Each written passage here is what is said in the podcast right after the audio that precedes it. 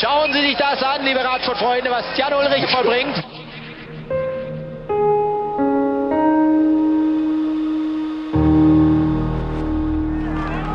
Was dieser Mann für Kapazitäten, für körperliche Fähigkeiten hat. Ein Jahrhunderttalent des Radsports.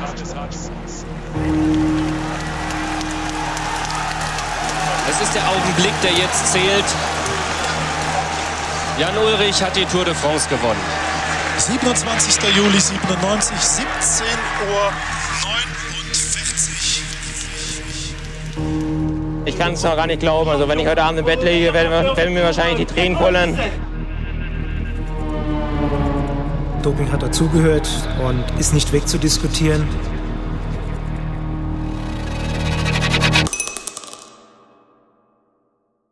Was ich sagen kann, ist, äh, ich habe mir nichts vorzuwerfen. Ich habe äh, meine ganze Karriere keinen betrogen und auch keinen geschädigt. Und das ist ganz groß. Das ist ganz groß. Ganz groß war er mal. Jan Ulrich, der einzige deutsche Tour de France-Sieger, ein Volksheld, ein Strahlemann, bis das dunkle Geheimnis gelüftet wird. Geheimsache Doping. Ein Sportschau-Podcast vom Rundfunk Berlin-Brandenburg. Mit ARD-Doping-Experte Hajo Seppelt und Kerstin Hermes. Folge 1. Der Fall Jan Ulrich.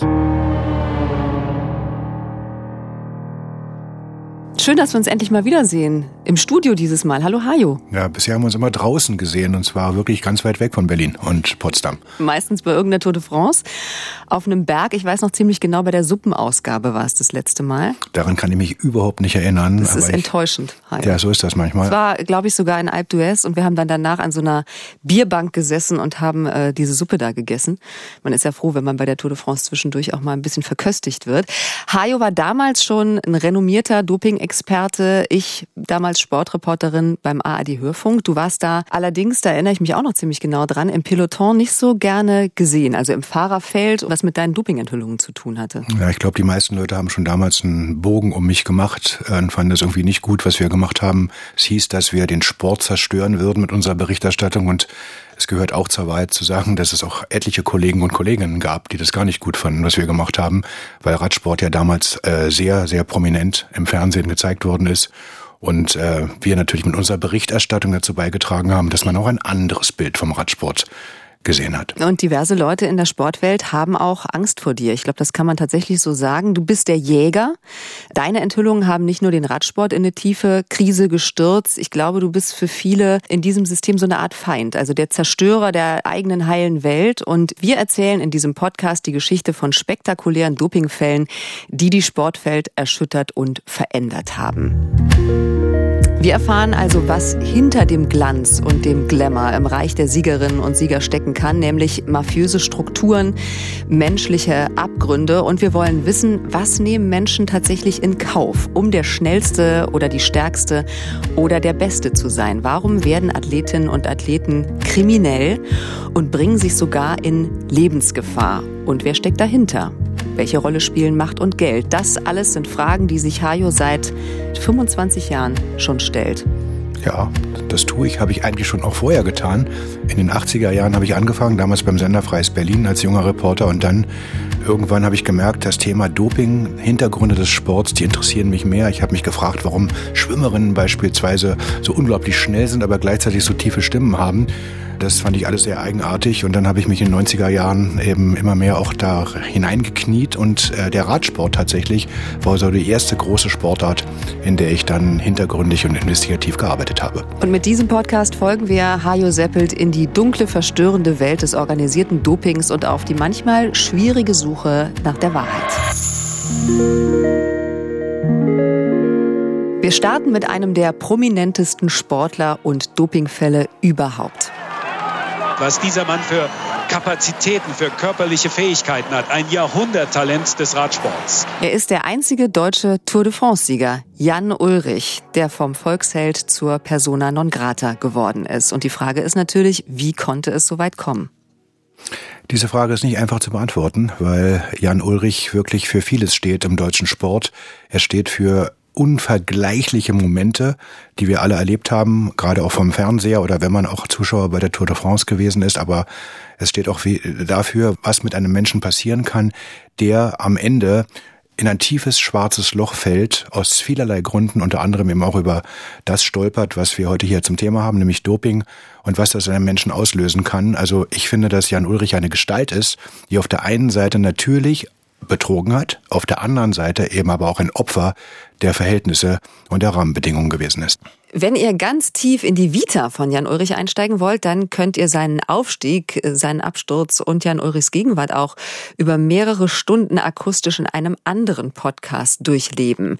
Jan Ulrich hält auf Zeit heißt diese großartige Reihe meines Kollegen Moritz Kassalet gibt's auch in der ARD Audiothek. Bei Hajo und mir geht's in dieser Serie vor allem immer um die Geschichte des Dopingfalls, den wir erzählen. Und der Dopingfall Jan Ulrich beschäftigt irgendwann nicht nur die Sportfans, sondern ein ganzes Land. Sogar Rapper arbeiten sich an ihm ab. Ich nehm die Substanz, auch ich bin unschuldig. Ich war Tour de France, ich bin Jan Ulrich. Jan Ulrich, Jan Ulrich. Guck mal, wie ich tanze, ich bin Jan Ulrich. Jan Ulrich wird 1973 in Rostock geboren als zweites Kind. Die Mutter Marianne war Studentin, Vater Werner Betonarbeiter. Und sie leben in einfachen Verhältnissen in Rostock-Lichtenhagen, also in der DDR. André Korf, Jan Ulrichs Jugendfreund, auch Ex-Radprofi, hat mal geschrieben, sie hätten in der Wolgaster Straße gewohnt. Ich habe mir das mal angeguckt, so ein bisschen über Google Maps. Es sieht schon nach einer ziemlich großen Plattenbausiedlung aus, in der Jan Ulrich da aufgewachsen ist. Als er sechs Jahre alt ist, verlässt der Vater die Familie und das Geld ist eigentlich immer knapp. Ja, also ganz eindeutig eine DDR-Sozialisation. Jan Ulrich in jungen Jahren in einem Staat, in dem Sport von Beginn eine große Rolle gespielt hat und in dem vor allem Jan Ulrich in diesem Sport auch eine Chance gesehen hat, auch diesen Verhältnissen ein Stück weit zu entfliehen. Das war für ihn eine neue Welt. So jedenfalls habe ich es auch nachgelesen, war ja nicht dabei. Er war so talentiert, dass er schon mit neun Jahren sein erstes Rennen gewonnen hat, und zwar für Dynamo Rostock in Warnemünde, also schon dann direkt am Wasser. Äh, und das in Turnschuhen mit einem geliehenen Rad. Der Sport wurde über die Zeit immer mehr zu seinem Lebensinhalt. Es gab eigentlich nichts anderes mehr. Da gibt's auch eine sehr lustige Geschichte, dass er nämlich mit seinem Verein im Trainingslager war und der Trainer damals gesagt hat, wer am längsten auf seinem Rad steht, ohne umzufallen, bekommt eine Tafel Schokolade. Und nach fünf Minuten soll dann tatsächlich nur noch Jan Ulrich gestanden haben. Alle anderen sind dann in die Küche gegangen, um Abendbrot zu schmieren. Und auf einmal rief einer, der Jan steht immer noch in der Turnhalle auf seinem Rad nach 31 Minuten. Das hatte ihm halt keiner gesagt, dass er absteigen kann. Ja, was so soll man dazu sagen? Ja. ja, also es gab für ihn halt nur eines und das ist auch uns auch wichtig. Also durchhalten, kämpfen gewinnen wollen, das war von Beginn an bei ihm da. Es war ihm quasi in die Wiege gelegt und das erklärt sicherlich auch vieles, was in seinem Leben danach gekommen ist. Er war ein absolutes Ausnahmetalent im DDR-Sport, im Radsport und da lag es natürlich auch auf der Hand, dass er dann den üblichen Weg gegangen ist über die staatliche Sportförderung, Trainingszentrum, Kinder- und Jugendsportschule und so weiter. Und ähm, dieses Sportsystem, das ja, wie wir alle heute wissen, zwei Seiten hatte, unglaublich effektiv, unglaublich viel Geld wurde dort investiert in auch die wissenschaftliche Begleitung des Spitzensports. Genauso wie man sagen muss, dass irgendwann in diesem System auch Doping in manchen Sportarten eine ziemlich große Rolle spielt. Nach dem Mauerfall zieht Jan Ulrich dann nach Hamburg mit seinem, kann man schon sagen, Vaterersatz und Trainer Peter Becker. Und er knüpft dann auch erste Kontakte zu seinem späteren Manager, dem Gebrauchtwagenhändler Wolfgang Strohband. Jan Ulrich muss sich im Grunde genommen um, um nichts kümmern. Also er hat da schon diesen Manager. Und ich fand es auch bezeichnend übrigens, dass er vom Rad nicht abgestiegen ist, weil es ihm niemand gesagt hatte. Also das lässt ja irgendwie auch schon so ein bisschen tief blicken, dass er doch immer irgendjemanden bei sich hatte, der ihm gesagt hatte, was zu tun ist. Er musste sich im Grunde genommen nur aufs Radfahren konzentrieren und ist dann zuerst als äh, Amateurradsportler erfolgreich, bis er dann 1995 seinen ersten Profivertrag beim Team Telekom bekommt. Im Prinzip kann man sagen, war das bei ihm alles all-inclusive. Alles drumherum, alles wurde ihm quasi gegeben, gesagt. Er hat selber gar nicht groß funktionieren müssen, wenn es um andere Dinge ging als den Radsport. Da allerdings musste er gut sein. Dafür ist er aus meiner Sicht auch instrumentalisiert worden von Dritten. Das ist ja überhaupt das große Problem des Spitzensports dass andere immer die Fäden in der Hand halten und Sportler häufig nur zu funktionieren haben. Ulrich ist aus meiner Sicht ein Prototyp dafür gewesen. Deswegen war er aber am Ende eben auch so effizient aus Sicht derjenigen, die ihn groß machen wollten und auch groß gemacht haben und by the way auch ordentlich an ihm verdient haben Der Spiegel hat mal geschrieben, alles, was um ihn herum war, das äh, haben andere erledigt. Äh, man hat sich um die Sportler gekümmert, als wären es Kinder auf einer Grundschule. Anderthalb Jahre später schon ist Jan Ulrich dann der wichtigste Helfer von Toursieger Bjarne Ries 1996. Er wird sensationell Tour-Zweiter. Bjarne Ries hat damals die Tour gewonnen. Er weiß aber auch, dass er Ries mit einem einzigen Antritt hätte abhängen können, den Dänen. Und er soll tatsächlich zu einem Teammitglied gesagt haben, nächstes Jahr. Und so kam es dann auch. 1997 bekommt Jan Ulrich dann auf der Etappe nach Andorra Akalis freie Fahrt und gewinnt als erster und bislang einziger Deutscher in Paris die Tour de France mit erst 23 Jahren letzten Meter die Triumphfahrt nicht nur zum Tagessieg für Jan Ulrich, sondern auch die Triumphfahrt ins Maillot schon, ins gelbe Trikot. 19 Jahre nach Thaler, 20 Jahre nach Didi Thurau. Wieder ein junger Deutscher, ganz oben angelangt. Jan Ulrich im gelben Trikot und Sieger einer superschweren Bergankunft in den Pyrenäen. Es ist der Augenblick, der jetzt zählt. Und den sollten auch wir genießen. Jan Ulrich hat die Tour de France gewonnen. 27. Juli 97, 17 Uhr 49. Vom Helfer und Wahnsinnstalent also zum Tourgiganten in nicht mal zwei Jahren. Tja, er ist am Radsport Olymp angekommen im Jahre 1997. Und nicht nur er, sondern auch alle drumherum, die an ihm profitiert haben, die mit ihm Geld verdient haben, ob es eben Manager sind, äh, Sponsoren, das Team Telekom.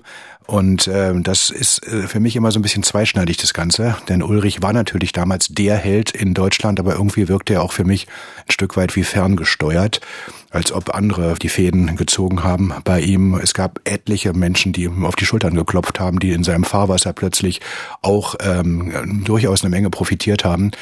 Und ich habe das damals schon, 1997, eben äh, ein bisschen differenziert betrachtet, denn man schaut da auf die Bilder im Fernsehen, man sieht diese unglaubliche Begeisterung, die dann auch über die Reporterstimmen, wie wir sie eben gehört haben, transportiert wird und äh, irgendein Zweifel oder so oder mal eine differenzierte Betrachtung dieser Person, die habe ich damals schon vermisst.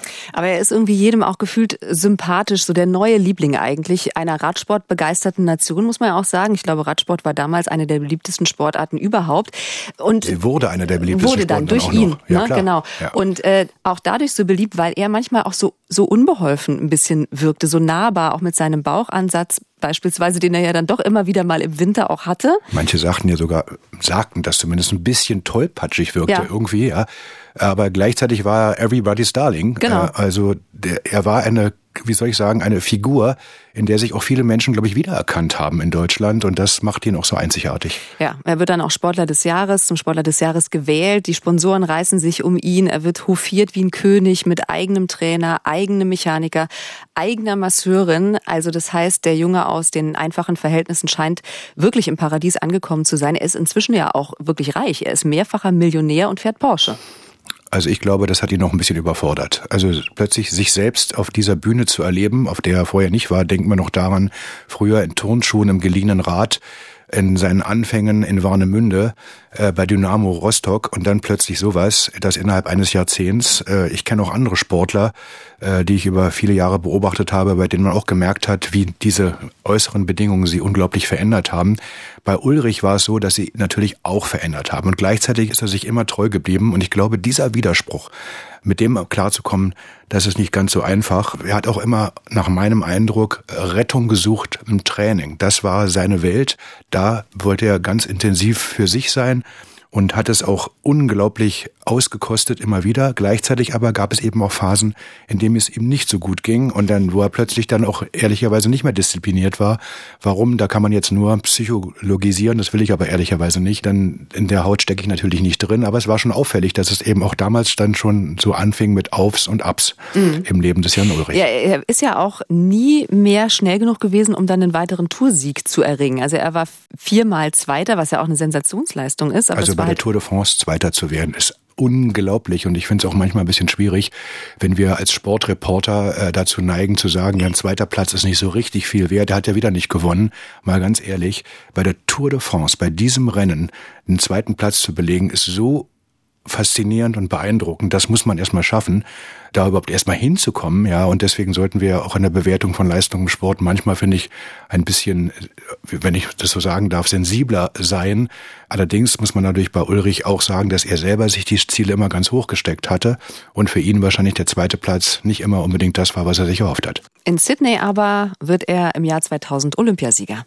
In Sydney in Australien geht sein großer, großer Traum, den er seit der Kindheit hegt, in Erfüllung. Olympiasieger auf der Straße nach 240 Kilometer. Was für ein Tag für den deutschen Radsport. Was für ein Tag für Jan Ulrich. Olympiasieg. Aber Ende der 90er, Hajo, gibt es die ersten Risse in der bis dahin so glorreichen Karriere von Jan Ulrich und auch generell im Radsport.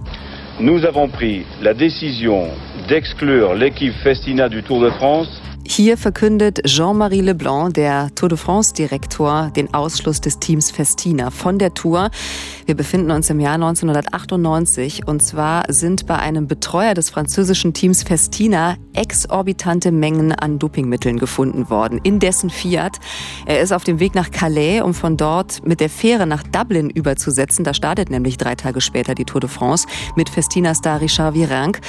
Aber am belgischen Grenzübergang wird er rausgewunken. 236 Ampullen EPO werden da im Auto gefunden, 82 Packungen mit Wachstumshormon, Testosteron, Amphetamine und so weiter.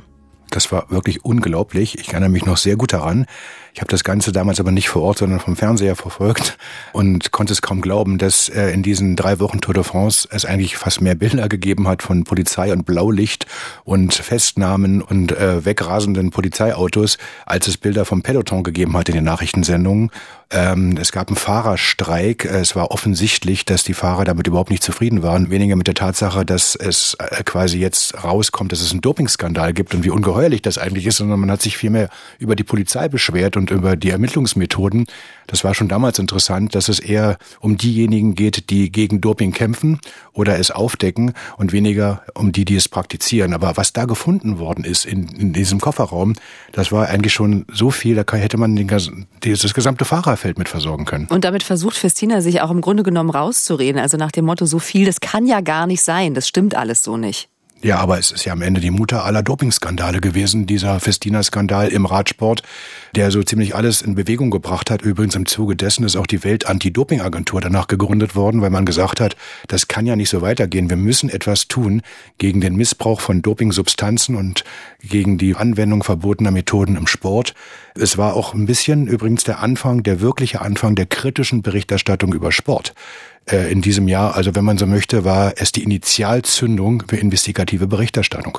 Alle anderen Fahrer, natürlich auch vom Team Telekom, weisen jede Verbindung weit von sich, aber Hajo, es nützt ihnen nichts. Die Schlinge beginnt sich zuzuziehen. Ja, das war dann im Jahre 1999 und ich hatte ja gerade schon über Investigativjournalismus gesprochen und da ist natürlich der Spiegel immer ganz vorne und der hat damals auch eine ganz große Geschichte gemacht mit dem Titel Die Werte spielen verrückt.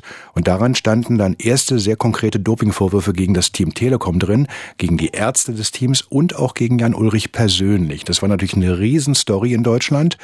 Ulrich hat daraufhin eine eidesstattliche Versicherung abgegeben und hat darin gesagt, ich habe zu keinem Zeitpunkt verbotene Dopingmittel, insbesondere auch nicht EPO übrigens konsumiert, gespritzt oder auf andere Art und Weise zu mir genommen. Erklär bitte nochmal EPO, das war ja das Dopingmittel schlechthin in dieser Zeit. Wie ist da genau die Wirkungsweise? Also EPO ist ein Blutdopingmittel, das einen ganz besonderen Reiz hat für Athleten und Athletinnen, ist nämlich nicht nachweisbar gewesen zu dem Zeitpunkt. Und das hat dazu geführt, dass es natürlich ganz groß in Mode war im Hochleistungssport, diese illegale Substanz. Und sie hatte einen besonderen Effekt, nämlich, dass dadurch die Sauerstofftransportfähigkeit im Körper erhöht wird durch EPO. Dann wurden mehr rote Blutkörperchen gebildet im Körper. Die kamen zu den Muskeln und hatten mehr Sauerstoff und somit gab es auch eine bessere Leistung, die man erzielen konnte. Ja, und Jan Ulrich gibt eine eidesstattliche Versicherung ab, dass er insbesondere das, nämlich EPO, nicht konsumiert hat und der Spiegel muss eine Gegendarstellung drucken. Tja, und das war natürlich äh, wirklich was ganz Schlimmes quasi für die Berichterstattung, für ein Magazin wie den Spiegel, sowas abdrucken zu müssen. Das hat die mächtig geärgert, da haben sie jahrelang dran geknabbert und sie durften aber diese Vorwürfe einfach nicht mehr erheben. Und sonst hätten sie nämlich eine Geldstrafe zahlen müssen, nämlich eine saftige von 500.000 D-Mark. Und der Vorwurf ist in der Welt durch diesen Bericht, die Werte spielen verrückt. 2002 erhärtet sich dann das Ganze. Ein lieber Freund von uns, Herr Strabbel, Jan Ulrich. Ganz Deutschland spricht darüber. Sogar in einer der wichtigsten Fernsehshows zu dieser Zeit ist Jan Ulrich ein Thema. Die Entertainer Harald Schmidt und Manuel Andrak unterhalten sich über die neuesten Neuigkeiten in der Harald Schmidt Show. Toller Sportler. Am Samstag geht es wieder los, Tour de France. Er wäre eh nicht mit dabei gewesen. Er war toller Gast bei uns. Doping. Probe positiv gewesen, zumindest die A-Probe. Das ist natürlich Quatsch, er hat natürlich nicht gedopt. Man, man nennt ihn auch Party-Ulle. Und äh, naja, er mit dem, mit dem Porsche ein bisschen zu viel getrunken. Und ich glaube, er hat einfach Speed oder Ecstasy genommen.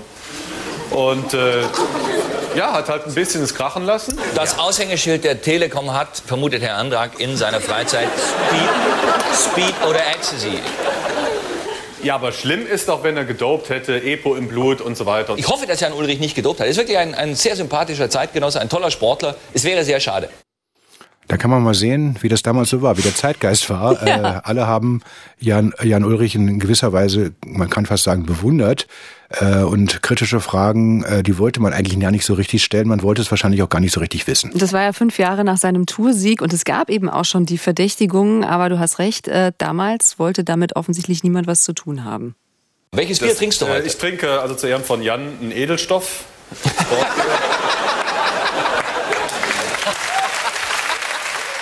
Ja, da lachen jetzt alle, äh, Hajo, aber da ist eine ziemlich ernste Sache passiert mit Jan Ulrich. Ja, man hatte bei ihm nämlich Amphetamine gefunden bei einer Dopingprobe zu einem Zeitpunkt, zu dem er gar nicht aktiv war, weil er nämlich eine Knieverletzung hatte. Amphetamine, nochmal kurz zur Erklärung. Ja, das sind aufputschende Mittel, die dazu beitragen, dass zum Beispiel die Konzentrationsfähigkeit erhöht wird. Wie immer missbräuchlich benutzte Stoffe aus der Medizin eigentlich. Man nutzt sowas beispielsweise, äh, um ein Aufmerksamkeitsdefizitsyndrom äh, zu lindern oder dagegen vorzugehen. Aber im Sport ist es dann eben etwas, was die Konzentrationsfähigkeit erhöhen kann, also die Wachheit. Deswegen gehört es auch zu der Gruppe der sogenannten Weckamine. Also wenn es im Wettkampf eingesetzt wird, kann es leistungssteigernd wirken. Aber du hast mhm. schon gesagt, bei Jan Ulrich ist das gerade gar nicht der Fall, denn er ist verletzt und eigentlich in der Reha zu dem Zeitpunkt. Ja, aber trotzdem wurde er getestet. Es gibt ja auch äh, die sogenannten Out-of-Competition-Tests, also die Trainingskontrollen und äh, da ist er halt erwischt worden damals und er wird dann auch sechs Monate gesperrt. Äh, Amphetamine 2002 gelten die als minderer Fall von Doping. Auch heute ist es ehrlicherweise jetzt nicht eine der Substanzen, wo man sagt, jetzt muss einer vielleicht für vier Jahre aus dem Verkehr gezogen werden. Er selbst sagte eben damals, dass er äh, diese Pillen, also Ecstasy-Pillen sind es dann, in einer Disco angedreht bekommen habe. Er war damals übrigens 28 Jahre alt und ähm, irgendwie war das natürlich trotzdem ein Riesenthema, denn für die breite Öffentlichkeit war das zum ersten Mal konkret ein Hinweis auf Doping im Zusammenhang mit Jan Ulrich. Und dann gab es dazu eine, eine Pressekonferenz in Frankfurt. Ich kann mich noch sehr gut dran erinnern, weil ich bin nämlich äh, von jetzt auf gleich aus Berlin gebeten worden, dahin zu fliegen, um diese Pressekonferenz für die ARD zu kommentieren. Und das war schon sehr bemerkenswert, was da so vor sich gegangen ist. Ich musste abends mal raus und ich war, ich habe was getrunken gehabt und äh, ich habe auch überhaupt in der Situation nicht überlegt. Das waren zwei Tabletten gewesen, kleine Tabletten, wo äh, mir bestätigt wurde, dass es nichts ist und dass es äh, mir hilft und dass es eigentlich äh, ja, harmloses Zeug ist. Vielleicht sagen viele, es war ein Fehler, aber für mich ist es eigentlich menschlich, dass ich abends dann auch mal um die Häuser ziehe. Und Tabletten, wie gesagt, habe ich überhaupt noch nie genommen. Na, ob man das glauben kann, da, da bin ich nicht so sicher. Aber interessant war damals bei dieser Pressekonferenz, da waren bestimmt 20, 30, 40 Journalisten mal kurz äh, eingeflogen oder kamen von aus allen Winkeln Deutschlands und ich hatte den Eindruck, dass die eigentlich nur darauf gewartet haben, dass da irgendwas kommt, was es erklärt. Also eine richtig kritische äh, Medienöffentlichkeit gab es zu dem Zeitpunkt also auch überhaupt nicht. Logisch erklärt.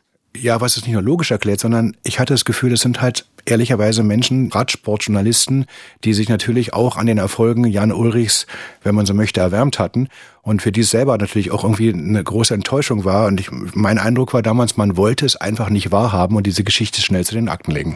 Aber er gibt äh, im Prinzip ja dann zu, Amphetamine genommen zu haben. Wir haben es gerade gehört, versucht aber das schon zu relativieren. Und du hast vorhin schon mal kurz angedeutet, 2014 haben dann auch die nationale und die Welt-Anti-Doping-Agentur die Codes geändert. Also heute wäre man dafür nicht mehr gesperrt worden. Wenn damals, es nicht im Wettkampf ist. Damals aber schon, genau. Amphetamine sind also als soziale Droge nur noch im Wettkampf verboten. Für wie glaubhaft hältst du denn seine Erklärung?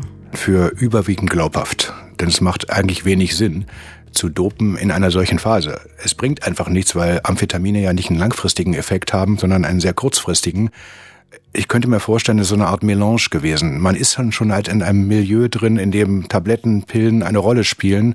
Und dann ist auch der Schritt, in der Freizeit zu solchen ähm, Substanzen zu greifen, vielleicht für ganz andere Ziele, durchaus nachvollziehbar. Es war eine schwere Zeit für ihn, diese Knieverletzung.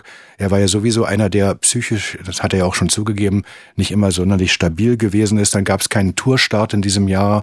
Also da spielten viele Faktoren eine Rolle. Ich kann mir schon vorstellen, dass es ein, ein Unglück gewesen ist, sagen wir es mal so. Ja, und in der Öffentlichkeit wird er ja auch als Held glorifiziert. Das haben wir eben ausführlich besprochen, obwohl es schon 1999, also zwei Jahre nach seinem Toursieg, erste Verdächtigungen gab gegen das Team Telekom und gegen Jan Ulrich persönlich vom Spiegel. Und jetzt gibt's eben diesen positiven Test angeblich durch eine Dummheit im Privatleben.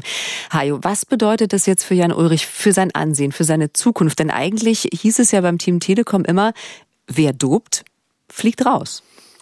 Wenn sie das gemacht hätten, dann hätten sie ihre Cash-Cow verloren, nämlich die, die ihnen am meisten Profit gebracht hat, die in der Öffentlichkeit als Figur dasteht, ähm, wie keine andere. Und man konnte sich auch leicht rausreden hier. Das war ja quasi kein richtiges Doping. Das fand halt außerhalb des Wettkampfes in einer Zeit statt, in der er ohnehin nicht trainiert hat oder nicht richtig trainiert hat zum, zumindest. Und dann waren es ja auch nur Amphetamine. Also da konnte man sich das schon so zurechtbiegen, wie man das wollte. Also ich glaube, es gab ohnehin kein Interesse. Warum soll das auch so sein? Jan Ulrich äh, weiterhin mit dem Makel des Dopings zu behaften. Im Gegenteil, man wollte schnell raus aus der Nummer, um dann weiter so zu machen wie vorher. Hat das Ganze also quasi wie ein Kavaliersdelikt behandelt. Wir hätten übrigens Jan Ulrich gerne selbst auch zu all diesem befragt. Die ARD-Doping-Redaktion hat in den vergangenen Jahren mehrfach versucht, mit ihm in Kontakt zu treten. Das ist leider vergeblich gewesen bis jetzt.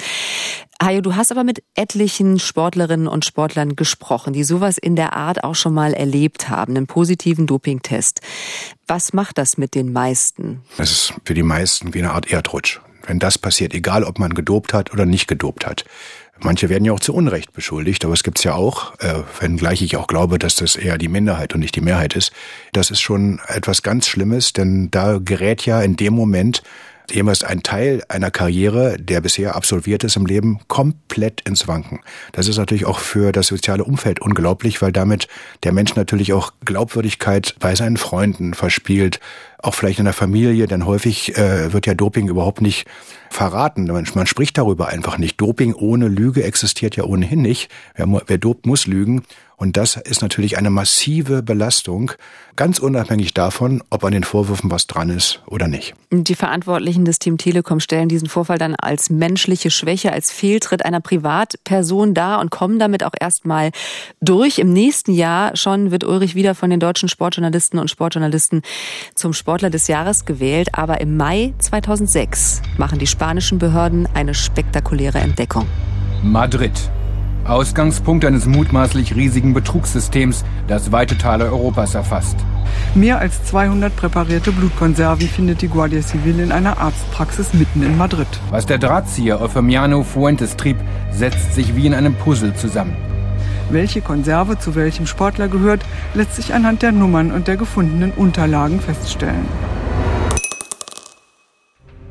Jan Ulrich ist sportlich, buchstäblich auf dem Olymp angekommen, ist Tour de France-Sieger, Olympiasieger und seinen Drogenmissbrauch erklärt er mit einem einzigen schwachen Moment. Aber dann gibt es im Mai 2006 diese Razzia in Spanien beim spanischen Sportmediziner Eufemiano Fuentes. Und zwar werden dort hunderte Blutbeutel und Dopingmittel gefunden und eine Liste mit Codenamen, die als Pseudonyme überwiegend von Radprofis interpretiert werden. Hajo, was ist da los in Spanien? Das war das erste Mal nach dem Festina-Skandal 98, wo es ja vorwiegend um das ging, was man da sehen konnte, abseits der, der Funde in diesem Kofferraum. Da konnte man ja quasi nur sehen, wie das Fahrerfeld darauf reagiert hatte. Hier hatte man zum ersten Mal plötzlich Bilder von Razzien in Spanien. Plötzlich wird ein Arzt festgenommen, nicht etwa beim Rennen, sondern in seiner Tätigkeit im Hintergrund. Es gab fünf Festnahmen, eben nicht nur Fuentes selber, sondern auch ein weiterer Hämatologe, also alles Helfer, die mit Fuentes dieses offensichtlich richtig große Netzwerk des Dopings betrieben haben. Das kam nämlich dadurch raus. Sind da auch die Arztpraxen durchsucht ja, ja, worden ja, und genau. alles? Ja. ja, ja, das gab richtige Razzien und da hat man dann beispielsweise eben auch Dokumente sichergestellt. Und diese Dokumente sind bis heute die Schlüsselunterlagen quasi für den gesamten Fuentes-Skandal, denn sie haben belegt, wie das Ganze abgelaufen ist. Also ich glaube 200 tiefgefrorene Blut- und Plasmaproben wurden sichergestellt, zusätzlich dazu aber eben Papiere, also mit Codenamen, wo genau drauf stand, was hat wer wann bekommen, wie viel ist dafür bezahlt worden. Tarnnamen für Ulrich äh, spielten damals eine Rolle. Also man hat es richtig, wenn man so möchte, kriminell betrieben, dieses Geschäft. Äh, Fuentes hat ordentlich verdient. Da gab es sicherlich ein paar hunderttausend Euro, die er da sich in die Tasche stecken konnte all die Jahre.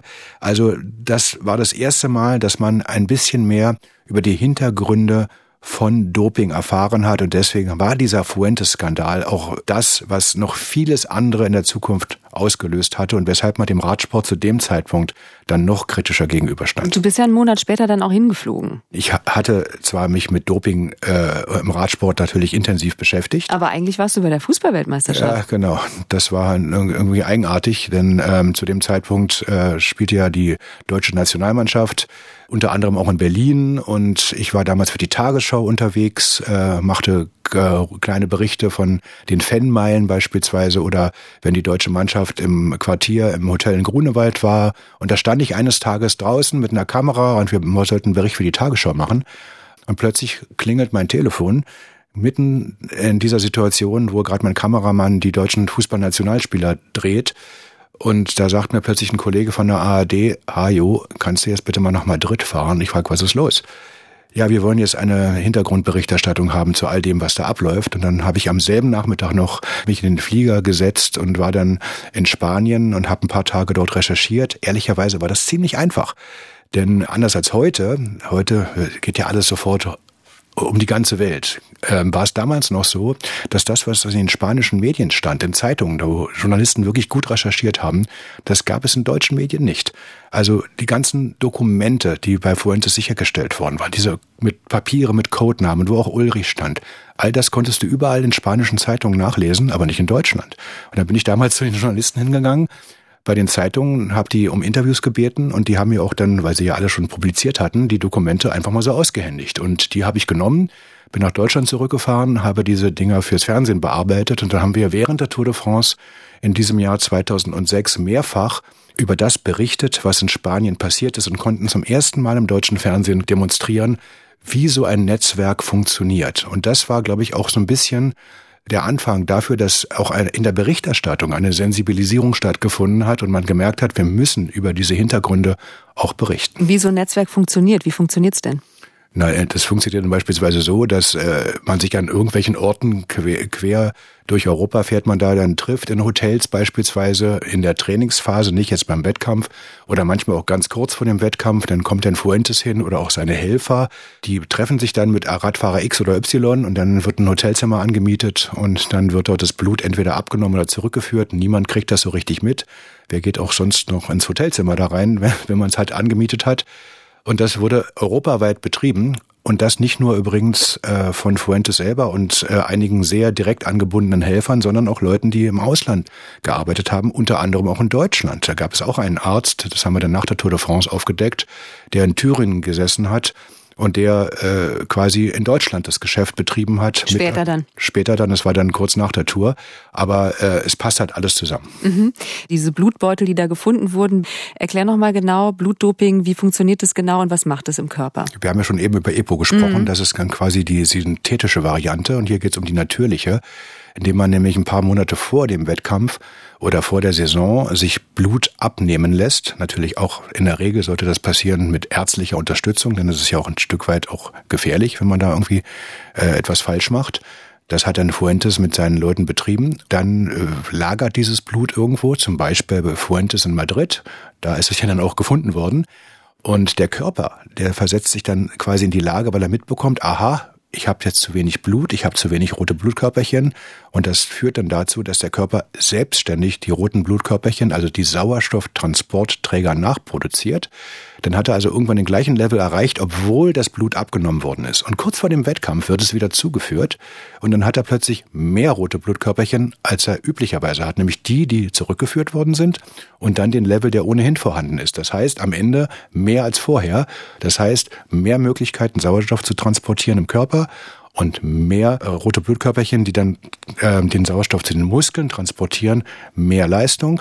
Und jetzt kommt das ganz Wichtige, das ist damals überhaupt nicht nachweisbar gewesen, weil es ja Eigenblut gewesen ist, körpereigene Substanz.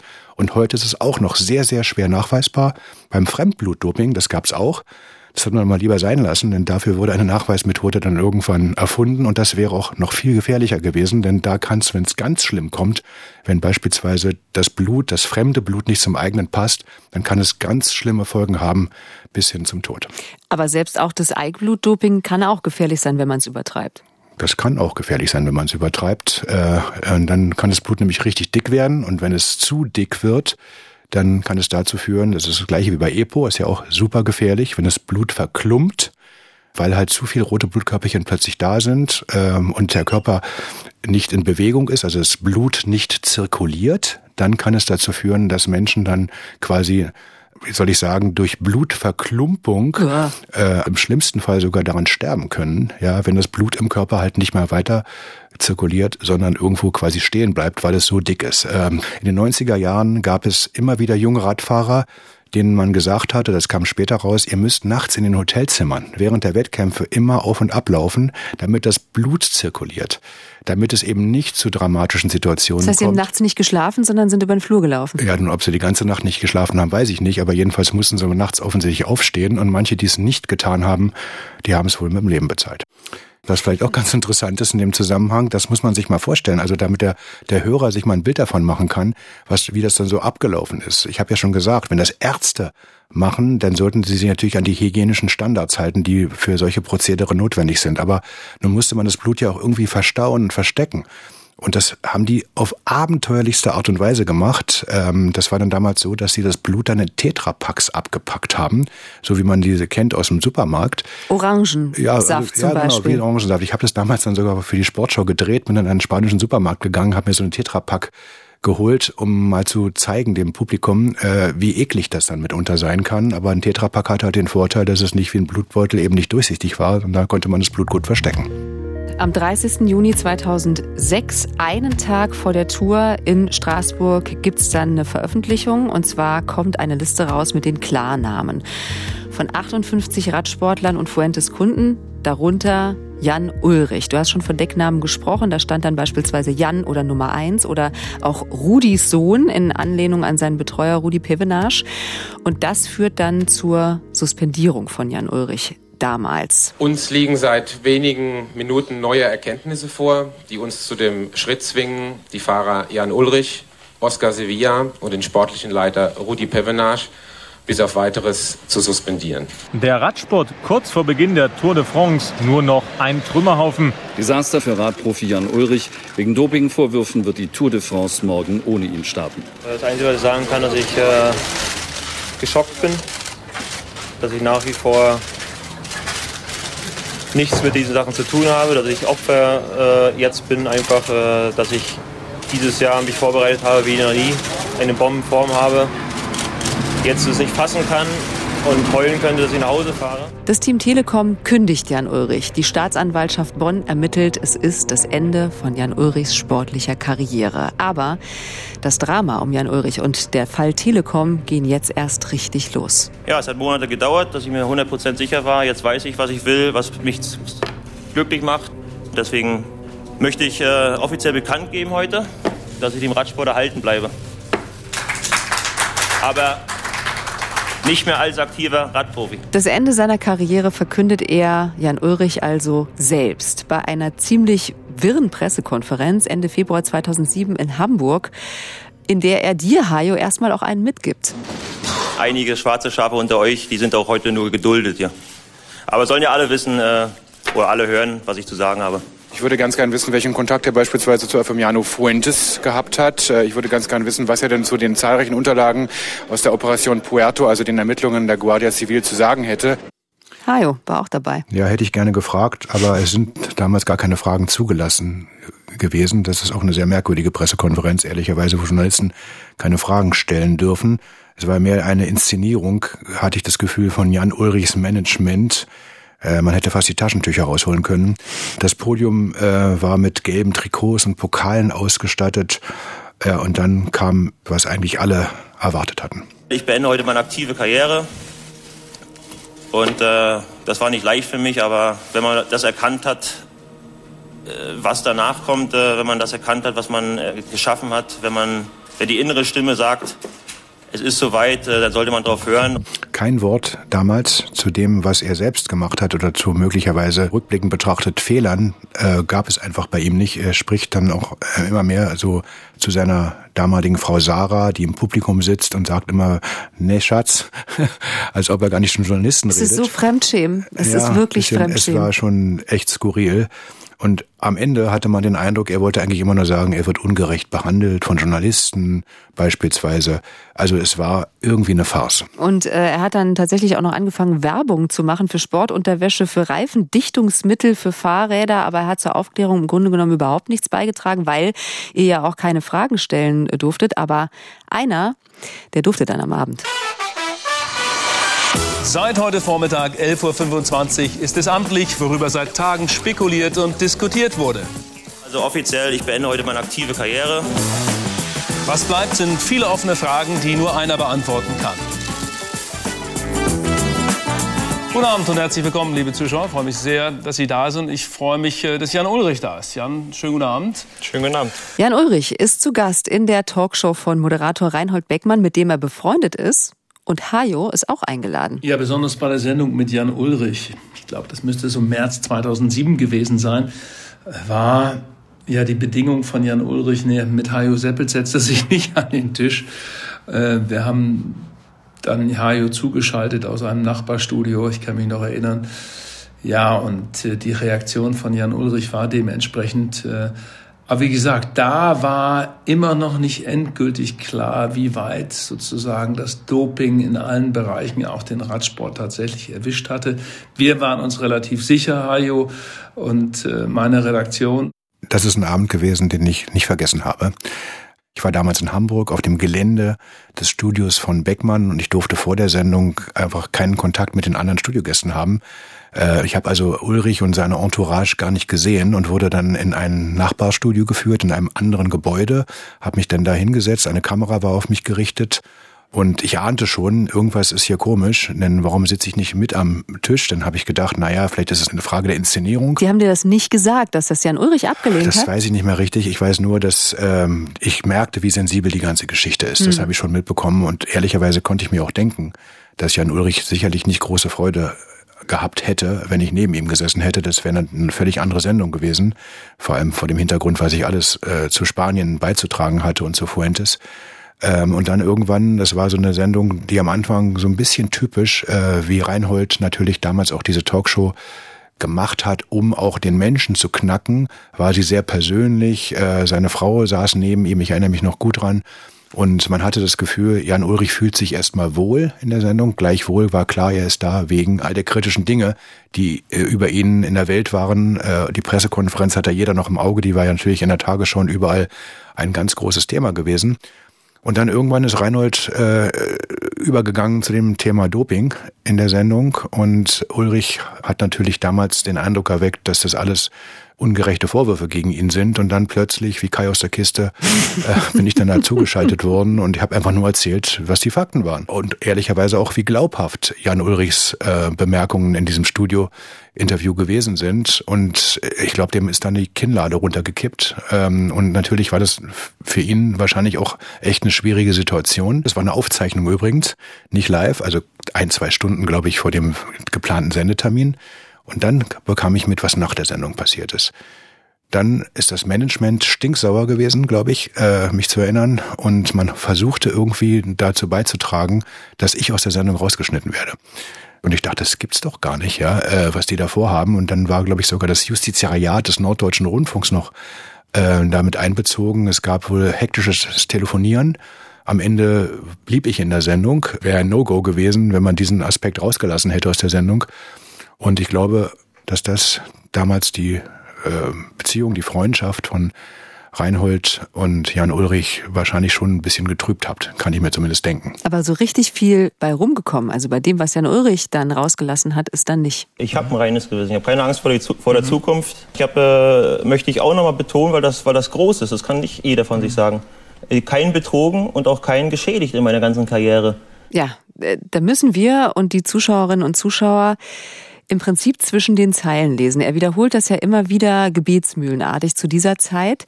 Was genau meint er damit, dass er keinen betrogen hat? Weil eh alle wussten, dass gedopt wird, oder wie?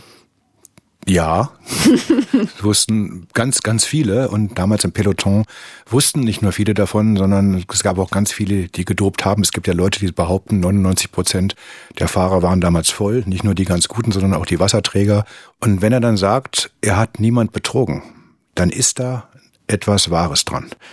Wenn nämlich so viele Menschen im äh, Fahrerfeld dopen, manipulieren, betrügen, Sportbetrug begehen, dann ist ja in gewisser Weise eine Art von Chancengleichheit oder Chancenähnlichkeit, sagen wir es mal so, hergestellt. Und dann kann ich nachvollziehen, wenn einer argumentiert und sagt, ich habe ja niemand betrogen, weil wir haben ja also quasi alle auf demselben Level gespielt hier. Die Frage ist ja auch immer interessant, wenn die gestellt wird, haben Sie gedopt? Und die Antwort kommt, ich habe niemand betrogen. Das sagt ja eine ganze Menge aus, finde ich. Und mit dieser Aussage hat ja Jan Ulrich auch einige Zeit sich über Wasser halten können. Also es gibt kein Geständnis von Jan Ulrich, obwohl er derart unter Druck steht. Aber dann bringt ein paar Wochen später ein Enthüllungsbuch eines Insiders diese Aussage ins Wanken. Erinnerungen eines Radfahrerpflegers. Der Buchtitel klingt harmlos. Der Inhalt allerdings wird wohl den nächsten großen Knall im Radsport auslösen. Jeff de Hond hat es geschrieben. Der Belgier ist Ex-Radprofi und ein ehemaliger Team Telekom-Betreuer. Mitte der 90er Jahre hat er die Waden von Bjarne Ries, Jan Ulrich, Erik Zabel und Co. geknetet. Und offenbar nicht nur das. Ich glaube, diese Stimme kenne ich irgendwoher. Hast das mich erkannt. Du? Ja, das war ich. Als Reporterin beim ähm, Frühjahrsklassiker Lüttich-Bastogne Lüttich, dieser Eintagesklassiker äh, immer Ende April. Das war im Jahr 2007 und am Abend vor dem Rennen bekommen wir einen Vorabdruck eines Spiegelartikels. Das sind lapidare Schwarz-Weiß-Kopien, die natürlich nicht im Ansatz äh, das symbolisieren, was sie tatsächlich waren, welche Wichtigkeit sie hatten. Ich habe sie übrigens immer noch, diese äh, Kopien sind bei mir zu Hause im Archiv sozusagen. Jeff de Hond erhebt schwerste Vorwürfe. Der Radfahrpfleger, bis auf wenige Ausnahmen, hätten alle Fahrer zu dieser Zeit Mitte der 90er gedopt, auch mit seiner Hilfe.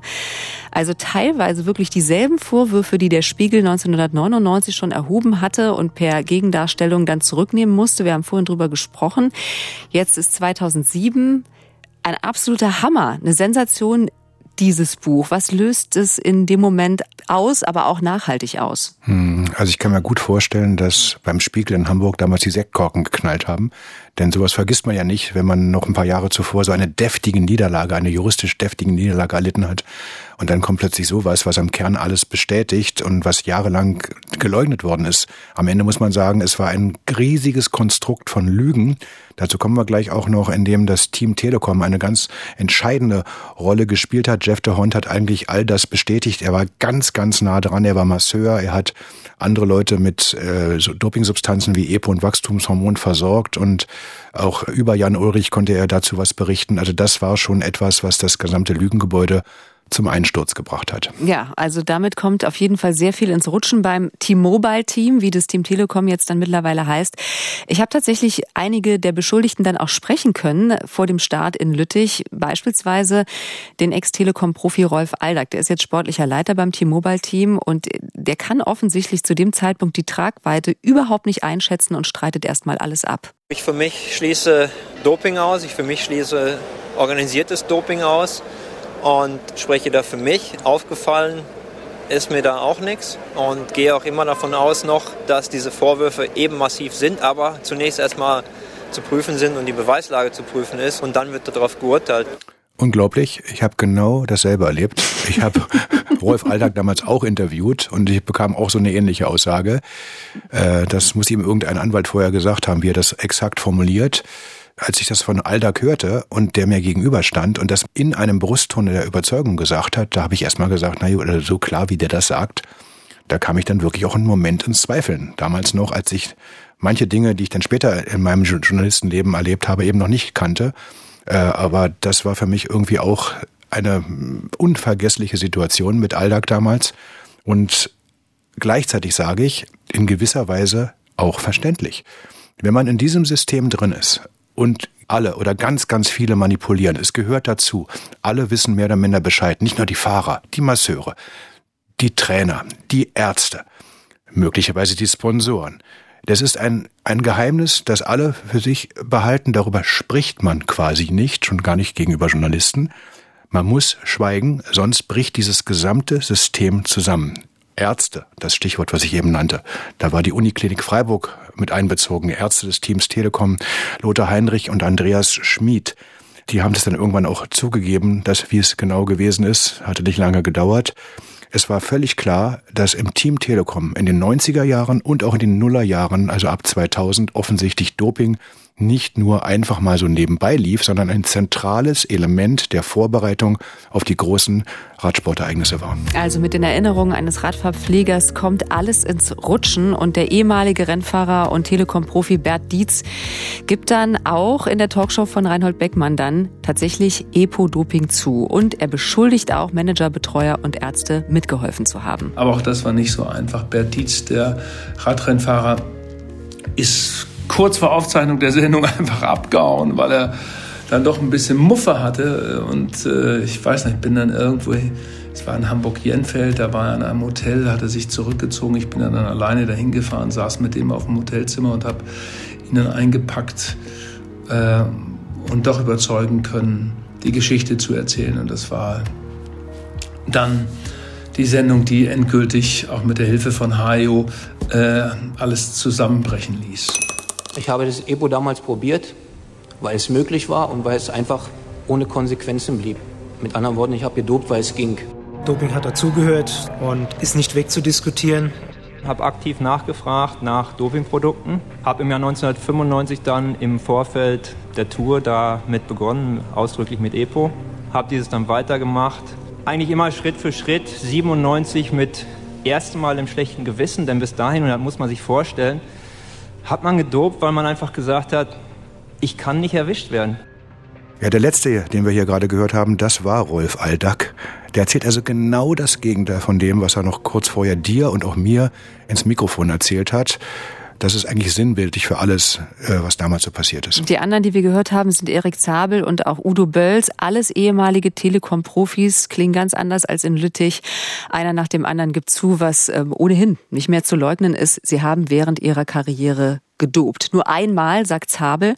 Glaube ich nicht. Mhm. Nicht eine Sekunde, wenn ich ehrlich bin. Aber äh, bei, dieser Pressekon ja, bei dieser Pressekonferenz in Bonn, da erinnern sich wahrscheinlich noch viele dran, mit Zabel und Aldag äh, sind wir beide auch dabei. Ich mhm. draußen im Ü-Wagen berichte für die Radioprogramme der ARD, Hajo berichtet fürs Fernsehen. Das ist ein historischer Tag im deutschen Sport, dieser 24. Mai 2007. Kann man so sagen, denn da brach alles zusammen beim Team Telekom eigentlich hätte ich zu dem Zeitpunkt erwartet, dass sich das Team Telekom vor allem bei den Kollegen des Spiegel entschuldigt, aber auch bei allen anderen, ähm, die darüber berichtet haben, weil der juristische Druck, der da aufgebaut worden ist auf die Berichterstattung, der war so massiv und äh, man hatte aber auch damals noch den Eindruck, dass äh, so richtig äh, ein Verständnis oder äh, eben auch eine Erklärung was da eigentlich in den letzten Jahren alles gelaufen ist äh, und was man hätte besser machen können, ausgeblieben ist. Also eigentlich schade. Also eigentlich sollte aber dieses Ganze, diese Geständniswelle und auch dieses Buch, von dem wir eben gesprochen haben, für Jan Ulrich eine Riesenkatastrophe äh, bedeuten. Die Blutbeutel bei Fuentes sind jetzt inzwischen auch eindeutig ihm zugesprochen worden. Also es gibt immer mehr Indizien, aber kein Geständnis von ihm, die darauf hindeuten, ähm, dass er da auch mit dabei gewesen sein könnte. Welche Indizien sind es? Die Blutbeutel beispielsweise, wir haben es gerade gehört, der Abgleich der Blutbeutel, äh, die Dokumente, die es damals gegeben hat, die Zeugenaussagen von allen anderen. Am Ende ist es ein ganzes Potpourri von Indizien. Ja, eigentlich muss man schon von Beweisen, von Belegen sprechen. Bei der Tour 1997, das kam später raus, hatte quasi jeder eine nachgewiesene Dopingvergangenheit. Also irgendwann in der Karriere hat er mal gedopt. Das so ähnlich wie beim 100 Meter Lauf in der Leichtathletik. Da sind nämlich auch fast alle schon irgendwann mal Dopingsünder gewesen. Dann gab es natürlich damals die Belege der Uni Freiburg, der Uniklinik, die Ärzte Andreas Schmid und Lothar Heinrich. Die hatten ja dann gestanden, dass es äh, mit dem Doping im Team Telekom schon in den 90er Jahren losgegangen war. Es wurde eine Expertenkommission eingerichtet, die über Jahre übrigens dann äh, tätig gewesen ist und die stellte 2009 eben fest, dass es sich um systematisches Doping gehandelt hat. Und dieser Begriff systematisches Doping, der ist hier wichtig, denn wir neigen ja immer dazu zu sagen in Deutschland, systematisches Doping in Deutschland hat es beispielsweise nur in der DDR gegeben. Völliger Unsinn. Hier sieht man mal, wie eine profitorientierte äh, Company, ein Unternehmen, quasi den Radsport benutzt, um die Marke zu etablieren in der Öffentlichkeit und unter dieser Marke, unter dieser Marke dann so etwas passiert. Es ist juristisch heikel, äh, jetzt zu sagen, was dort passiert ist, von dem die Konzernspitze Bescheid wusste. Dafür gibt es natürlich bis heute überhaupt keinen Beleg. Trotzdem entstand immer für jeden, der sich das näher angeguckt hatte, der Eindruck, dass man da beide Augen zugedrückt hat, was da so abgelaufen ist. Und dann ermittelte auch die Staatsanwaltschaft, ob Jan Ulrich die Telekom betrogen hat. Das war die Staatsanwaltschaft in Bonn. Das Verfahren wurde dann gegen eine Geldstrafe von 250.000 Euro eingestellt. Einen Prozess gab es nicht, dementsprechend auch keinen Schuldspruch. Aber ich habe damals mit dem Staatsanwalt Fred Apostel gesprochen. Der hatte mir quasi und auch in Pressekonferenz deutlich gesagt, dass es überhaupt gar keinen Zweifel daran gab, dass Jan Ulrich gedopt hat. Aber hier kommt genau das zum Tragen, was Ulrich ja auch selbst gesagt hat für den Betrug, und hier ging es ja strafrechtlich um Betrug, da stellt sich die Frage am Ende, gibt es auch einen Geschädigten? Und die Frage, ob es einen Geschädigten gibt, wenn alle anderen es eigentlich ähnlich betrieben haben, die kann man auch so beantworten, wie das Gericht es damals beantwortet hat. Und insofern hatte Jan Ulrich dann sagen können, ja, guckt mal einer an, ist ja gar nicht so. Aber natürlich wissen alle, wenn man es einfach mal summiert unter dem Strich, dass die Vorwürfe fast alle völlig richtig waren. Es hat aber dann noch Jahre gedauert, äh, bis 2012. Dann das wirklich amtlich auch der internationale Sportgerichtshof Kass in Lausanne fällte dann in letzter Instanz ein Urteil und sprach Jan Ulrich des Dopings für schuldig. Aber interessanterweise nur ab dem 1. Mai 2005. Ab dann wurden seine Erfolge annulliert. Was heißt das also? Der Tour de France-Sieg 1997 und der Olympiasieg von 2000 haben bis heute Gültigkeit. Wir müssen hier übrigens total aufpassen, was wir sagen, weil wir hier juristisch ganz korrekt äh, bleiben müssen genau aufpassen müssen, was ist bewiesen und von einem Gericht festgestellt, was sind Mutmaßungen und Verdächtigungen. Bei diesem Untersuchungsbericht von der Uni Freiburg fallen die Namen Ulrich und Zabel explizit nicht. Also sie werden da drin nicht erwähnt. Hm. Apropos Gericht, es gibt ja auch noch die Sache zwischen dem Spiegel und Jan Ulrich. Wir erinnern uns, hast es eben auch angesprochen, eigentlich jetzt die Entschuldigung geben müssen. 1999 hat der Spiegel schon von systematischem Doping im Team Telekom geschrieben. Auch Jan Ulrich wurde damals beschuldigt. Es gab die einstweilige Verfügung gegen die Berichterstattung des Spiegels und wegen der neuen Erkenntnisse hat der Spiegel jetzt in der Zwischenzeit Jan Ulrich dazu aufgefordert, auf seine Rechte, die ihm das Landgericht Hamburg da 1999 zugesprochen hatte, zu verzichten. Nämlich, dass der Spiegel nicht mehr behaupten darf, Ulrich und das Team Telekom hätten systematisch gedopt. Jetzt sah die Welt ein klein wenig anders aus, würde ich mal sagen. Es gab dieses neue Verfahren dann äh, in Hamburg und Jeff de Hond, der Kronzeuge, der Masseur, der das Buch geschrieben hatte, von dem wir eben erzählt haben, der wollte jetzt also auch vor dem Gericht aussagen und die Wahrheit sagen. Das ist nochmal was anderes als ein Buch zu schreiben. Ne? Also vor, so vor, Gericht ja, dann seine Aussagen zu wiederholen, ist nochmal eine andere Hausnummer. Eine sehr andere Hausnummer. Und er erzählte dann im Gerichtssaal, dass das Team Telekom eben schon 1993 mit EPO angefangen hat äh, dass die Mannschaftsärzte die Spritzen zu den Wettkämpfen mitgebracht haben, dass Ulrich sich äh, nie zwar selbst etwas gespritzt habe, aber dass die Ärzte das dann eben gemacht haben, machen mussten. Das habe Jeff de Hond eben selbst gesehen und die Einheiten wurden dann auch dokumentiert. Einmal hat er übrigens auch, so gab er es vor Gericht an, Jan Ulrich selber Epo gespritzt, weil eben kein Arzt da gewesen ist. Ist auch interessant, dass ein Masseur dann mal kurz zur Spritze greift. Das soll 1996, ein oder zwei Monate vor der Tour gewesen sein. Ulrich hatte dann auch Wachstumshormon genommen, sagt jedenfalls Chef de Hond, das wisse er ganz genau, so erzählte er es damals vor Gericht. Und dann konnte er sogar noch, das muss man sich mal vorstellen, eine Mailbox-Nachricht abspielen, direkt von dem Zeitpunkt vor der Verhandlung. Äh, da war ein guter Freund von Jan Ulrich und früherer Telekom-Mitarbeiter, also Team Telekom-Mitarbeiter, am Telefon und er sagte dann, Jeff, äh, Jan möchte, dass du ihn dringend zurückrufst. Er ist sehr beunruhigt. Also zur Beunruhigung hat er auch wirklich jeden Anlass. Ja, Jan Ulrich ist übrigens nicht vor Gericht erschienen, aber fünf Wochen später gab es dann einen Brief von seinem Anwalt. Er hat dem Gericht dann einen Brief geschickt in seinem Namen, nur drei Seiten lang. Und da drin steht äh, unter anderem, ich fasse das jetzt mal grob zusammen, dass Jeff de Hond unehrlich und mit deutlich erkennbarem Belastungseifer ausgesagt hätte, der Spiegel aber nicht locker lässt und sich weiter an Ulrich abarbeitet und Ulrich deshalb jetzt, weil er seine Ruhe will, ohne Präjudiz und Anerkennung einer Rechtspflicht, wie es da drin heißt, aber rechtsverbindlich unter anderem auf die Rechte der einstweiligen Verfügung aus dem Verfahren von 1999 gegen den Spiegel verzichtet. Was eben heißt, der Spiegel darf ab sofort schreiben, es hätte systematisches Doping im Team Telekom unter Beteiligung von Jan Ulrich gegeben. Hm, das war natürlich ein typisches Anwaltsschreiben, eine hm. typische Anwaltsformulierung. Anwälte sind äh, dazu verpflichtet, ihren Mandanten zu unterstützen, bestmöglich. Und das hört sich natürlich hier alles ganz geschickt formuliert an. Unterm Strich heißt das aber eben, dass man das schon so werten kann.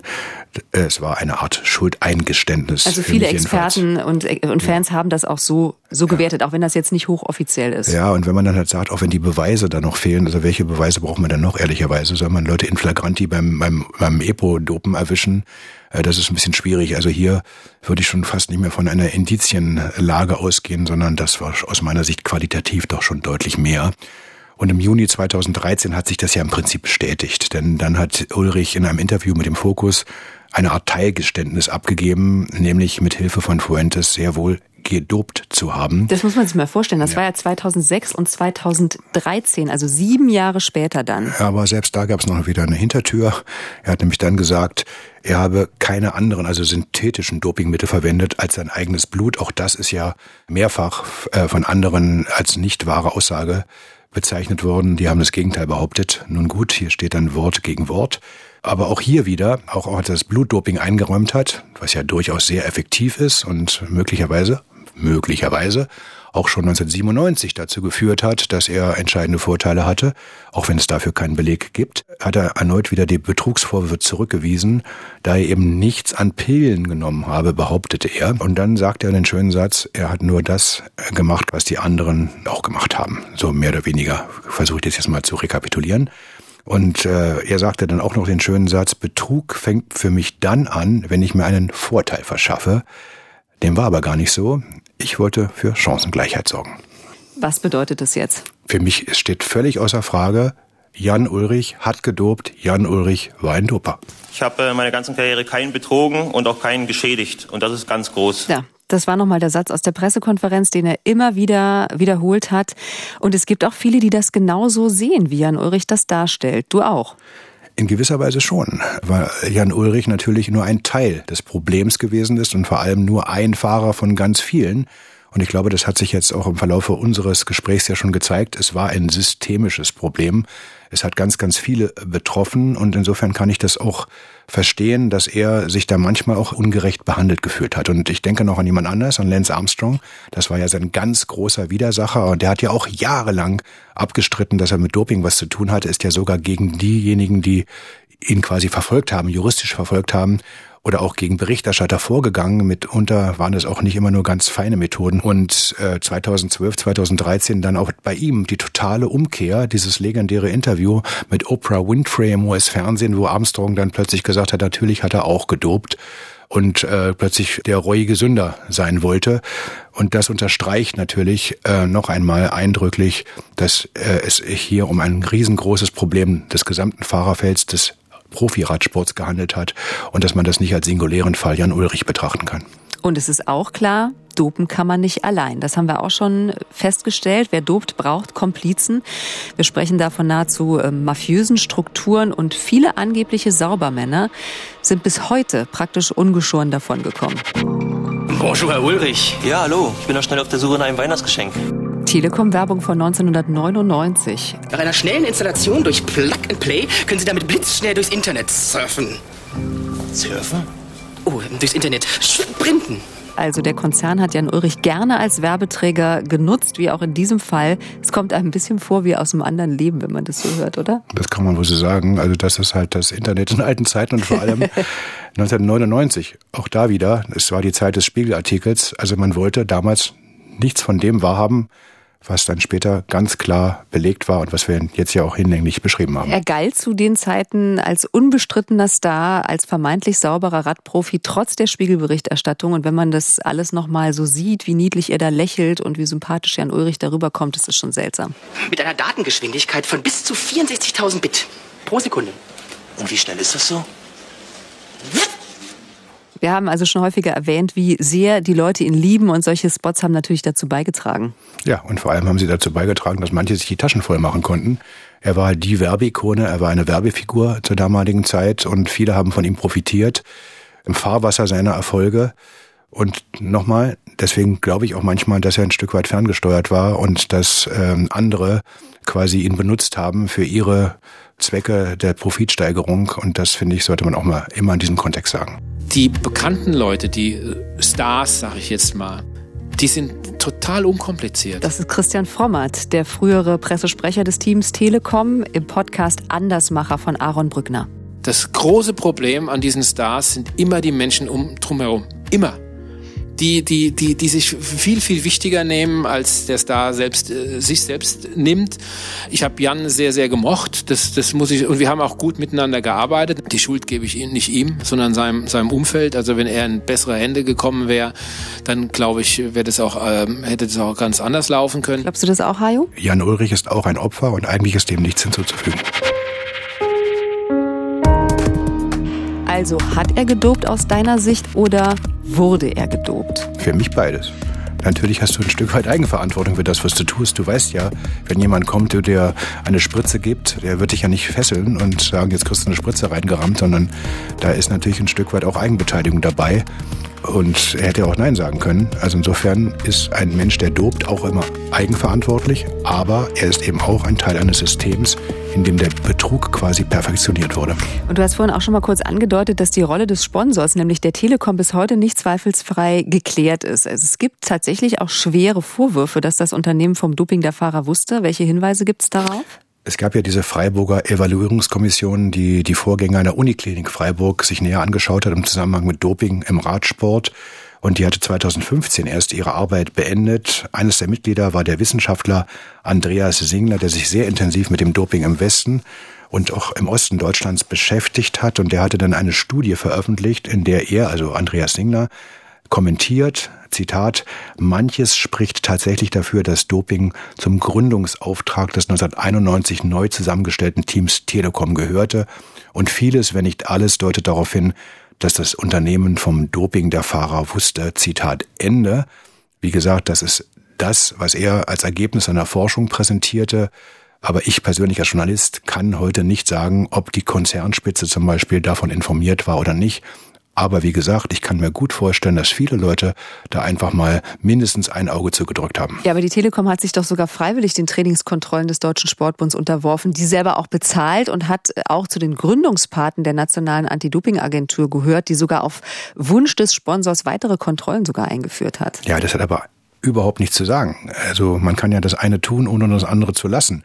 Und es ist ja durchaus eine interessante Strategie, wenn man in der Öffentlichkeit äh, sich präsentiert als als vehementer Kämpfer gegen Doping und trotzdem hintenrum was anderes macht. Also das eine ist überhaupt kein Beleg, aus meiner Sicht noch nicht mal ein Hinweis dafür, dass äh, man generell mit sauberen Karten spielt. Dazu kommt natürlich noch, dass ein Unternehmen wie die Telekom äh, in ganz viele verschiedene Bereiche aufgeteilt ist. Äh, was die einen machen, wissen vielleicht auch nicht die anderen. Mhm. Also das ist ein bisschen komplexer aus meiner Sicht und es ist komplett üblich quasi im internationalen Sport, dass man auf der einen Seite vorgibt, gegen Doping zu kämpfen und auf der anderen Seite es unterstützt oder sogar praktiziert. Beispiel ist Russland, Beispiel ist der Internationale Leichtathletikverband, Beispiel ist der Internationale Gewichtheberverband. Was haben die immer erzählt, was sie für konsequente Anti-Doping-Programme äh, installiert haben und was haben sie nebenher gemacht? Sie haben das Doping unterstützt, sie haben Bestechungsgelder genommen, um Doping zu vertuschen. Also die Geschichte solcher Fälle ist lang. Welchen Anteil haben andere Sponsoren, wie auch die ARD beispielsweise, daran, dass Jan Ulrich aus deiner Sicht auch Opfer war? Ich finde es generell hochproblematisch, dass bei der Berichterstattung über Sport der Berichterstatter und das Berichterstattungsobjekt, also der Gegenstand, in irgendeiner Weise miteinander verbandelt sind. Das schafft Abhängigkeiten, finanzielle Abhängigkeiten. Im Fall Jan Ulrich ist es so gewesen, dass im Zeitraum von 2002 bis 2006 insgesamt fast 800.000 Euro in Rechnung gestellt worden sind oder sein sollen, die dann also offensichtlich Jan Ulrich oder sein Umfeld bekommen haben. Dann gab es noch eine Abfindung von äh, T-Mobile von 250.000 Euro, die er bekommen hatte. Und über die sollten dann alle Beteiligten Stillschweigen vereinbaren. Also eine Menge Geld, aber wenn wir nochmal auf die Medien zurückkommen, es war aus meiner Sicht damals eine große Sünde, ein Sündenfall der ARD, das sieht man auch heute so. Also, dass das nicht sein darf, diese Verquickung, hatten damals viele anders gesehen. Und ähm, äh, ich glaube, es ist jedem klar, dass wir auch mit Berichterstattung Menschen auf der einen Seite quasi hochjessen können, dass wir sie zu riesengroßen Idolen machen können, dass wir sie zu Helden, zu Stars machen, allein durch die Art und Weise, wie wir berichten. Und dann aber auch eben manchmal dann nicht nur Zuschauer sind, wenn sie ganz tief fallen. Und ich finde, da gehört ein bisschen mehr Distanz in die Berichterstattung. Wir haben ja gehört, aus welchen Verhältnissen Jan Ulrich kommt, ohne Vater aufgewachsen, mit 23 Jahren dann mit dem Gewinn der Tour de France schon seine Lebensleistung erbracht. Sehr, sehr früh im Leben. Dazu kam dann das ganze Geld, das er vorher nie hatte. Also irgendwie ist es auch kein Wunder, dass er sich an sein neues glamouröses Leben dann sehr geklammert hat und auch so ein bisschen orientierungslos äh, zu sein schien. Jeff de Hond hat über Ulrich geschrieben in seinem Buch, was ich ganz interessant finde. Der Jan hatte nicht Zabels Charakter. Wenn Ulrich wie Zabel gelebt hätte, dann hätte er meiner Meinung nach bestimmt zehnmal die Tour gewinnen können. Zabel gab alles für den Sport, er hatte ein Auge fürs Detail, niemand musste ihm etwas sagen. Bei Ulrich musste alles geregelt werden. Er war unordentlich, wenn es um Kleinigkeiten ging, aber genau auf die kommt es an, wenn man ein richtig großer Fahrer werden will. Also es ist irgendwie schon, schon ganz schön tragisch, wenn man bedenkt, wie sein Leben dann weitergelaufen ist. Wir haben das alle mitbekommen mit diesem Absturz mit Alkohol, Drogen, Schlägereien. Es gab einen schweren Verkehrsunfall, eine Bewährungsstrafe, eine Geldstrafe und viele kennen auch äh, diese kompromittierenden Videos, die er da selbst von sich in der Finke auf Mallorca gedreht hat, wo er da völlig derangiert mit heiserer Stimme äh, spricht zu irgendjemandem nach einer mutmaßlich durchzechten Nacht und spricht dann da von den kleinen Waschlappen da unten und den kleinen Ameisen, die er da beschimpft und da nuschelt lass mich einfach in Ruhe, bin ich tot? Nee, bin nicht tot. Also das ist alles irgendwie ein, ein wahnsinniges Drama in seinem Leben. Glaubst du, es wäre besser für sein Leben gewesen, er hätte sich da Jan Ulrich 2007 mit Aldag und Zabel auf dieses Podium in Bonn gesetzt und hätte da gestanden? Für die Entwicklung seiner Persönlichkeit kann ich mir sehr gut vorstellen, glaube ich sogar, wäre es besser gewesen. Ob es für den Geldbeutel besser gewesen wäre, das glaube ich in der Tat weniger, denn damals war ja diese Heuchelei so riesengroß und dann hätten alle sich ganz empört gezeigt und hätten wahrscheinlich gesagt, jetzt muss er so richtig blechen, jetzt äh, wollen wir Geld zurückhaben und so weiter. Das war ja damals einfach so. Es gab immer nur die Dopingsünder, die, die schwarzen Schafe und die anderen angeblich ja dann doch alle sauber. Wir wissen, das stimmte alles überhaupt nicht. Aber es wäre klug gewesen für seine Persönlichkeitsentwicklung, wenn er einfach mal damals die Sache hätte hinter sich lassen können. So hat sie ihn bis heute quasi in gewisser Weise verfolgt. Ähm, und das ist natürlich auch sehr, sehr tragisch. Ich hoffe, dass er das hinter sich lassen kann. Das sage ich einfach mal aus der Perspektive eines Menschen, der das jetzt doch über viele Jahre verfolgt hat. Denn wie gesagt, er ist nicht nur ein Täter, er ist halt auch ein Opfer der ganzen Umstände gewesen. Jetzt ist es wohl sogar so, dass er zurückgezogen zu Hause in Merdingen lebt. Und ich kann nur für ihn hoffen, wirklich nach all dem, was da passiert ist, dass er das hinter sich lassen kann und dass der zweite Teil seines Lebens besser abläuft als manche Phasen im ersten Teil. Ist der Radsport heute auf einem besseren Weg? Der Radsport ist teilweise auf einem besseren Weg, äh, weil einfach deutlich mehr Augenmerk auf ihn geworfen worden ist in den letzten Jahren durch Journalisten, durch Polizei, durch Staatsanwälte, weil tatsächlich sich auch im Anti-Doping-Kampf ein bisschen was getan hat. Es sind unabhängige, sogenannte unabhängige Instanzen gegründet worden. Da kann der Sport nicht immer so direkt mitreden und beispielsweise versuchen, Doping zu vertuschen. Denken wir an Alberto Contador, den Mann, der vorne bei der Tour de France 2010 gewesen ist. Da hat die UCI, der Weltradsportverband, noch eine massive Rolle gespielt, Doping unter den Teppich zu kehren. Aber ich warne davor, immer dann, wenn man da nicht mehr so genau hinguckt, wenn sich Leute zurückziehen, dann greifen womöglich die gleichen Mechanismen, die vorher da waren. Denn ich glaube nicht, dass der Radsport durch Einsicht besser geworden sein könnte oder auch in Teilen geworden ist, sondern ich glaube einfach nur, weil der Druck von außen da war und mehr Kontrolle. Was glaubst du, wird Jan Ulrich irgendwann noch mehr auspacken? Also bis jetzt hat er nur Eigenblutdoping zugegeben? Eine ganz klare Antwort, glaube ich nicht. Warum sollte er das tun? Mhm. Wäre das denn wünschenswert? Also welche Konsequenzen hätte das für den Sport, vielleicht für die Gesellschaft, für den Nachwuchs? Ich glaube, es hätte keine großen Konsequenzen mehr, weil eigentlich die meisten davon ausgehen, dass er äh, ein ganz großer Held des Sports war, aber gleichzeitig eben auch ein Sportbetrüger. Äh, apropos Held des Sports, also wie bewertest du rückblickend seine sportliche Leistung überhaupt? Naja, man muss ja mal eins auch klar sagen, Doping trägt dazu bei, die Leistung zu steigern, aber ist nicht allein dafür verantwortlich. Also äh, Ulrich galt als Jahrhunderttalent, als ein ganz herausragender Fahrer, auch schon in jungen Jahren. Und er hätte die äh, Tour de France womöglich nicht gewonnen, wenn er nicht hinten dieses i-Tüpfelchen des Dopings noch dazu gehabt hätte. Äh, aber wie gesagt, das hatten ja die meisten anderen offenkundig auch. Und insofern glaube ich, ja, ähm, er hat unglaublich viel an Training und an Talent gehabt. Sowas gibt's nicht alle Tage. Insofern muss man sagen, dass seine Erfolge eben nicht nur auf Doping zurückzuführen waren, sondern eben auch auf diese außerordentlichen physischen, körperlichen Bedingungen und eben natürlich auch darauf, dass er in einigen Phasen richtig knüppelhart trainiert hat. Das hat auch die Basis für seine sportlichen Erfolge gelegt. Können wir eigentlich davon ausgehen, dass Dopingsünden im Nachhinein fast immer rauskommen, weil äh, sich die Nachverfolgung der Dopingfahnder verbessert? Das ist ja in der Vergangenheit auch schon so gewesen. Da werden ja auch äh, Proben eingelagert, beispielsweise für bessere Nachverfolgungsverfahren oder auch weil es immer mehr Kronzeugen gibt. Das Netz ist engmaschiger geworden, aber ich würde nicht davon sprechen, dass wir heute sagen können, das kommt ja sowieso raus irgendwann. Ich glaube, das Gegenteil ist eher der Fall. Sieht man zum Beispiel daran, dass es ja immer wieder in den letzten zehn Jahren oder so Studien gegeben hat, anonyme Studien, Befragungen von Athleten, ob sie denn gedopt haben äh, oder dopen würden. Und da waren dann Zahlen, Prozentzahlen, die waren immens. Äh, manche waren bei sieben Prozent, manche bis zu 45 Prozent der befragten Athleten. Und wenn man dann weiß, dass bei den Dopingkontrollen am Ende so zwischen 0,5 und 1 Prozent der Athleten pro Jahr überführt werden, manchmal sogar noch weniger, dann sieht man, was da für eine ganz große Zone dazwischen ist, für eine Grauzone, in der man davon ausgehen muss, dass es massiven Sportbetrug gibt, ohne dass er entdeckt wird. In der nächsten Folge von Geheimsache Doping geht es um einen, der vor Hajos Kamera ausgepackt hat und damit ohne dass er es wollte, dafür gesorgt hat, dass ein ganzes Betrugsnetzwerk um einen deutschen Dopingarzt aufgedeckt werden konnte. Nach 2014 habe ich mir weiterhin Blut abnehmen lassen, äh, um sozusagen ein, ein Depot, äh, einen Vorrat für die Zeit nach der Dopingsperre zu haben.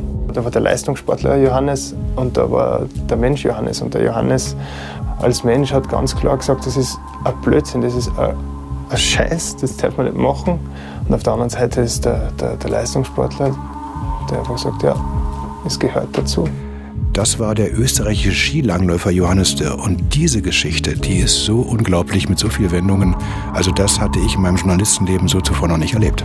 Und ich freue mich, mit dir in diese unglaubliche Geschichte einzutauchen, Hajo. Und damit endet unsere erste Folge. Am besten ihr abonniert uns gleich mal in der ARD Audiothek. Das war Geheimsache Doping, ein Sportschau-Podcast vom Rundfunk Berlin-Brandenburg in Zusammenarbeit mit Eye Opening Media. Geschrieben von mir, Kerstin Hermes. Redaktion Philipp Büchner und Dirk Walzdorf für den RBB und Jörg Mebus für Eye Opening Media.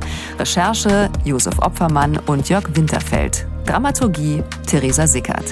Kevin Carstens und David Schöpe haben die Episoden produziert und das Audiodesign entworfen und für diese Folge hat Lido Soto mein Gespräch mit Hayo aufgenommen.